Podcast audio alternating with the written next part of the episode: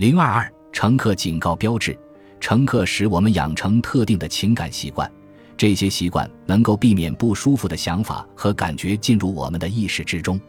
因此，要确定车上有哪些乘客，并将其与现实中的问题联系起来，可能需要一些时间。话虽这么说，但还是有一些方法能够帮助艾米注意到他的乘客。在接下来的章节中，你将学到他一直在进行的练习。通过这些练习，艾米能够后退一步，观察并发现自己存在哪些习惯性的反应模式。艾米意识到还有一些其他的情况会让他因为没有受到尊重而感到愤怒。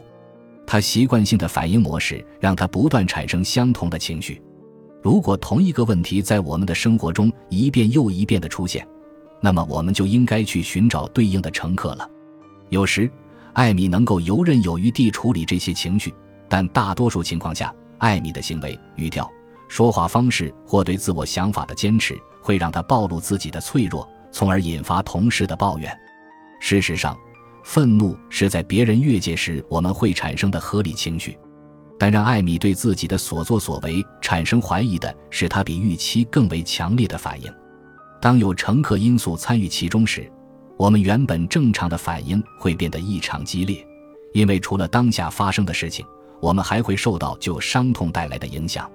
暂停，你有没有注意到，在你的生活中有什么特别的情况会引发强烈的反应？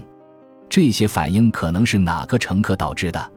这一有关乘客的比喻改编自哈耶斯、斯特罗萨尔和威尔逊，一九九九，来源于心理学家所提出有关心理健康的生物心理社会模式。生物，我们的身心之车；心理，乘客和社会。道路之间的相互作用，不断影响着我们的心理健康状况和应对方法。